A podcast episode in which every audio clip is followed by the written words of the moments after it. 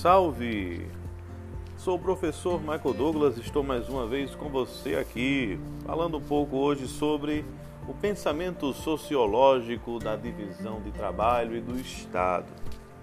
Então, para falar sobre isso, eu gostaria de fazer um paralelo aqui.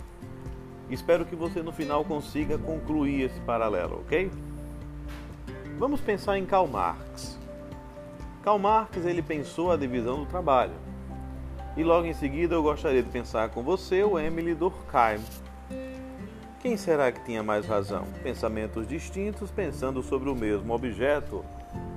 Ou será que não? Vamos ver.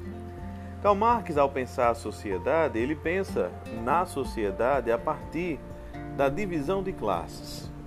Acredita que a sociedade passou por fases em uma dessas, a primeiríssima, não existia propriedade privada, tudo era de todos, o que inclusive é o sonho de Karl Marx no comunismo.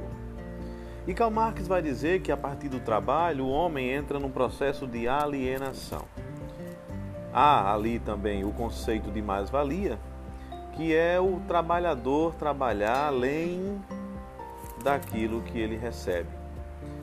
Essa mais-valia pode ser absoluta essa mais-valia pode ser relativa. A mais-valia absoluta é exatamente aquela quando aumenta o tempo do trabalho e exige do trabalhador mais produtos.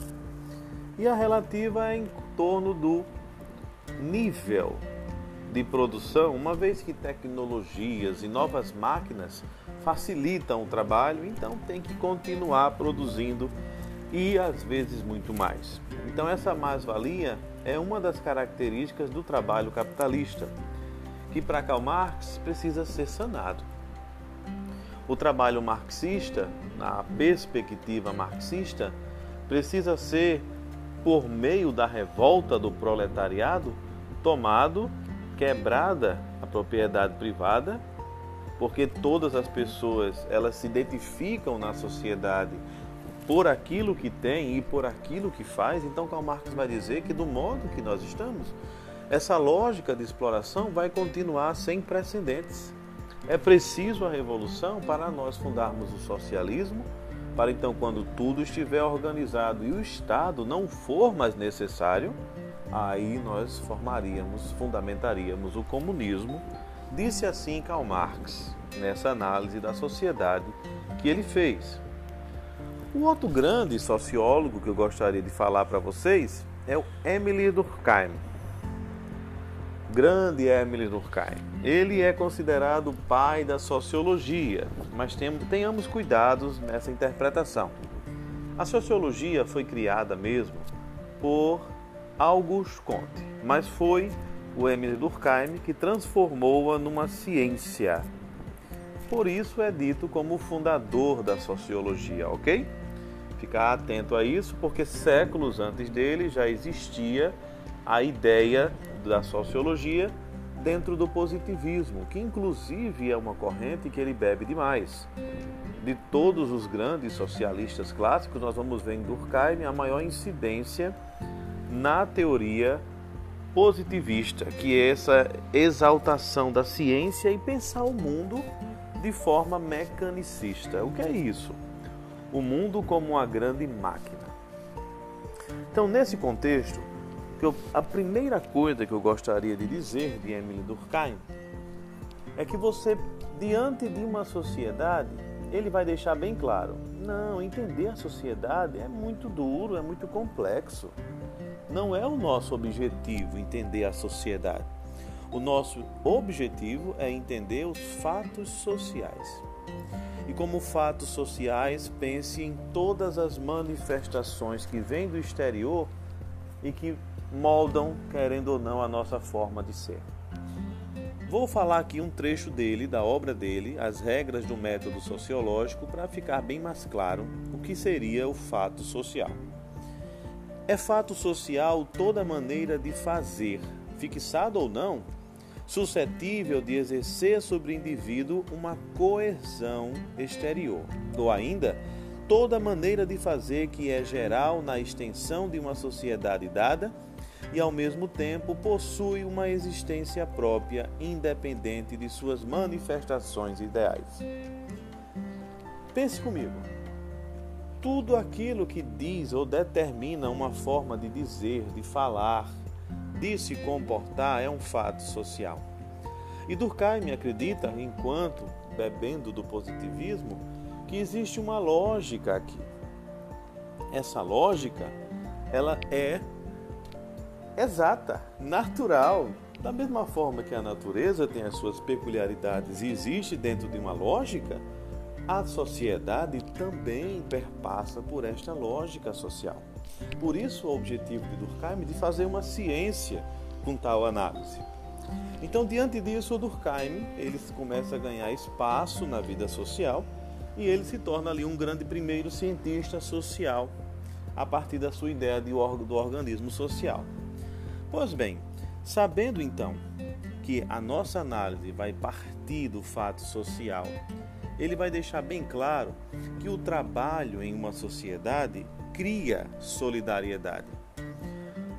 Uma vez que o trabalho cria solidariedade, ele vai criar a coesão social. O que é isso que ele está dizendo? Ele está dizendo que quando nós trabalhamos, nós criamos de forma bem natural eu vou dizer mecânica, mas você entende aqui mecânica entre aspas, tá? De nós vivermos a partir daquilo que os outros produzem também. Eu, por exemplo, preciso de uma farmácia, eu preciso do trabalho oferecido num supermercado, de um médico e assim por diante, da mesma coisa que todos nós. Então, isso, essa solidariedade produz uma certa coesão social.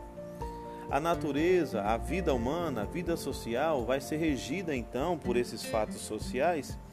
E esses fatos sociais, como não são naturais nossos, eu poderia até dizer uma palavra difícil, mas você vai entender, inatas, nasceram conosco, a sociedade faz uso delas para manter essa certa regularidade nas, nos nossos comportamentos.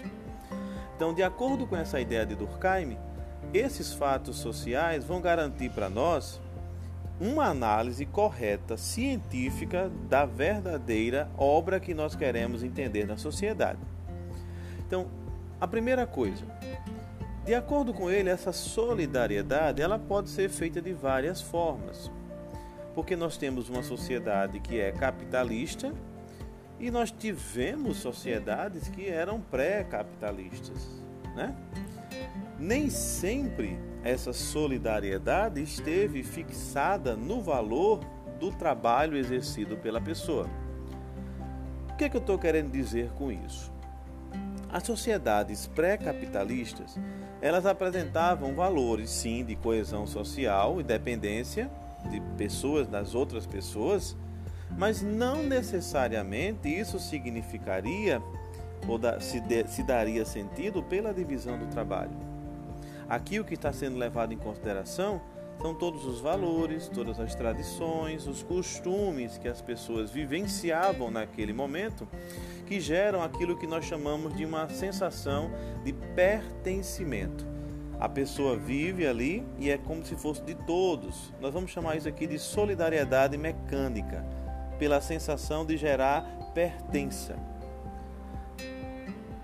O outro tipo de solidariedade que é um modelo bem mais capitalista, nós vamos ver que essa divisão do trabalho, que é muito mais especializada, com várias pessoas fazendo uma mesma trabalhos diferentes, claro, mas o mesmo objetivo, nós vamos ver essa dependência se tornando mais larga entre os indivíduos. Ó, somos de diversas culturas. Nós temos variadas formas de pensar, valores, maneiras de entender o outro. E querendo ou não, nós passamos a ser dependentes um do outro. É só você pensar nos modelos que são passados na televisão e hoje pela internet que nós aderimos, como se tivéssemos necessidade disso, de uma forma, digamos assim, a palavra é necessária, estou pensando em outra que justifique, mas é uma forma obrigatória. E isso nós vamos chamar de solidariedade orgânica. Então, de uma forma geral, de acordo com Durkheim, as relações de trabalho deveriam promover a coesão social, porque faz parte da própria essência do trabalho. Essa ideia de uma atração entre os homens, de ligação, de divisão e de unidade. Mas se percebe que dentro dessa solidariedade acontece ali momentos de conflitos, muitas desigualdades e tensões políticas. Então, de acordo com Durkheim, isso não é uma questão estrutural do conjunto de trabalho. Não é de acordo, por exemplo, diferente de Marx, quando Marx fala que o problema da desigualdade, dos conflitos, das tensões, está na divisão de classes, que o proletariado está sofrendo e quer buscar o seu direito, tomando o poder. O senhor, o burguês, não quer dar o seu poder, aquele embate ali gera isso. Para o Durkheim, isso não está dentro de uma lógica econômica. Esse problema da desigualdade está dentro de uma perspectiva moral. Então, se não existe a coesão entre as pessoas no mundo, uma vez que a sociedade, ela, querendo ou não, por meio dos fatos sociais, vivem regras que mantêm elas de forma socialmente convivendo, vai dizer o Durkheim que essa coesão estando ausente, a falta que está acontecendo aqui é de uma regulamentação mais apurada dessas instituições sociais que são todos esses lugares que determinam como devemos agir, como devemos falar, que tipo de pessoas vamos ser. Todas as grandes leis que regem a vida humana, todas as grandes manias que regem a vida humana. Então, se eles não regulamentam isso de uma forma boa, se eles não regulamentam de uma forma, como é que eu posso dizer, certa, nós estamos mergulhados naquilo que Durkheim chamou de anomalia. E essa anomalia ela é bastante prejudicial para a vida em sociedade. Então, o grande Durkheim está falando sobre isso. Nós temos que ter cuidado com essa dependência, nós temos que ter cuidado com a forma como gerimos o nosso emprego, e a partir da análise desses fatos sociais, ele pretende dar respostas para a própria sociedade. Ok? Então é isso. Karl Marx via o problema no trabalho. A exploração, a desigualdade e os conflitos nasciam ali de questões econômicas, que fazia com que os proletariados lutassem o tempo inteiro para justificar o seu direito, tomassem o poder e instaurassem o comunismo. O Durkheim acredita que a partir de uma análise científica pautada na ciência positiva, por causa do positivismo, é possível fazer uma análise diferente da sociedade. E como eu disse no início, não é a sociedade que é o objeto aqui. É entender que fatos sociais são esses. É entender como nós conseguimos viver em sociedade. Quais são as grandes leis, quais são as normas, quais são as formas que são ditadas para nós dentro de um conjunto de pessoas que regulamentam a sociedade. E a partir desta análise, entender como o trabalho que gera solidariedade pode se efetivar sem anomalias. Ok, meus queridos, um abraço grande. É uma reflexão bem, na minha opinião, riquíssima. Espero que tenha ajudado você a compreender um pouco esses dois grandes nomes da sociologia. Fui!